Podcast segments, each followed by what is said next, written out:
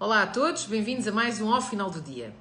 A semana passada tive a oportunidade de referir no meu comentário sobre o confinamento geral a questão da organização das eleições presidenciais. Depois do que se passou ontem, hoje vou falar precisamente sobre isso. A falta de organização destas eleições e a incapacidade de governação do ministro Eduardo Cabrita. Ora, há cinco anos que sabemos que as eleições presidenciais vão ser mais ou menos por esta altura, entre janeiro e fevereiro de 2021. Desde março do ano passado que sabemos perfeitamente que uh, o processo vai decorrer em plena pandemia. E desde novembro do ano passado sabemos que as eleições vão ser precisamente no dia 24 de janeiro. Ora, apesar de toda esta informação disponível com bastante antecedência, voltamos a assistir a mais um processo pautado por uma organização caótica. O voto antecipado, que decorreu durante o dia de ontem, exigia a inscrição prévia do, por parte dos eleitores até ao dia 14 deste mês, o que significa que desde esse dia que sabemos perfeitamente que cerca de 250 mil pessoas pretendem votar antecipadamente. Como é que é possível, então, ontem termos assistido àquilo que assistimos, com filas intermináveis um pouco por todo o lado, pessoas horas e horas à espera para conseguirem votar, tendo inclusivamente muitas delas acabado por desistir.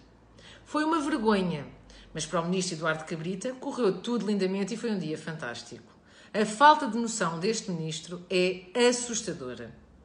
E agora pergunto: estando nós em plena pandemia, tendo a obrigação de proteger a população de contágio, estando eh, ou havendo uma ordem de confinamento geral e estando nós em pleno século XXI, em que a grande maioria das pessoas tem um telemóvel, um tablet ou um computador que usa para praticamente tudo na sua vida, não teria sido oportuno retomar a questão do voto eletrónico eh, e ter começado os preparativos para, o ano passado para que isto pudesse ser uma realidade nestas eleições?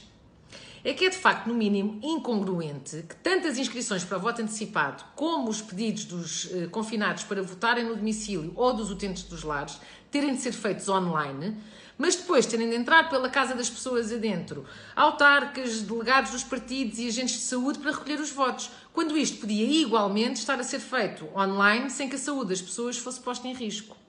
Surreal também é que só há voto porta a porta para quem tenha, a quem tenha sido decretado o confinamento até ao dia 14, o que significa que a partir desse dia, qualquer pessoa que tenha de ficar em confinamento já não pode votar, ficando assim privada de exercer o seu direito constitucional. E a situação com os imigrantes é também lamentável, já que não foi permitido o voto por correspondência e ontem, em mais do que um caso, os imigrantes não conseguiram votar.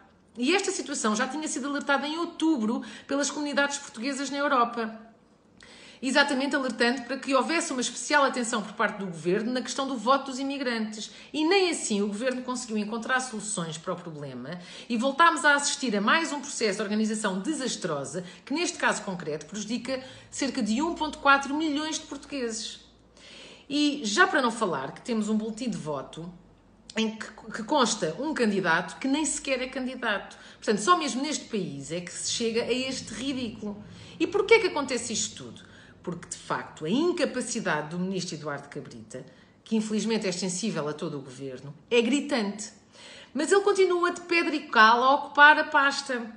E no caso deste ministro é ainda mais evidente pela quantidade de casos em que, já, em que ele já demonstrou não ter competências para ocupar o cargo que ocupa, como a célebre questão das golas antifumo, que afinal eram inflamáveis, as mentiras sobre o Ciresp, que é um sistema que todos sabemos que nunca funcionou, o braço de ferro com os bombeiros por causa da reforma da proteção civil e todo o caso CEF, em que morreu um homem às mãos do Estado português. E nem assim o ministro teve a hombridade de se demitir. Muito pelo contrário, acabou por se vir vangloriar por supostamente ter ter feito o trabalho que lhe compete. Isto numa conferência de imprensa lamentável, nove meses depois.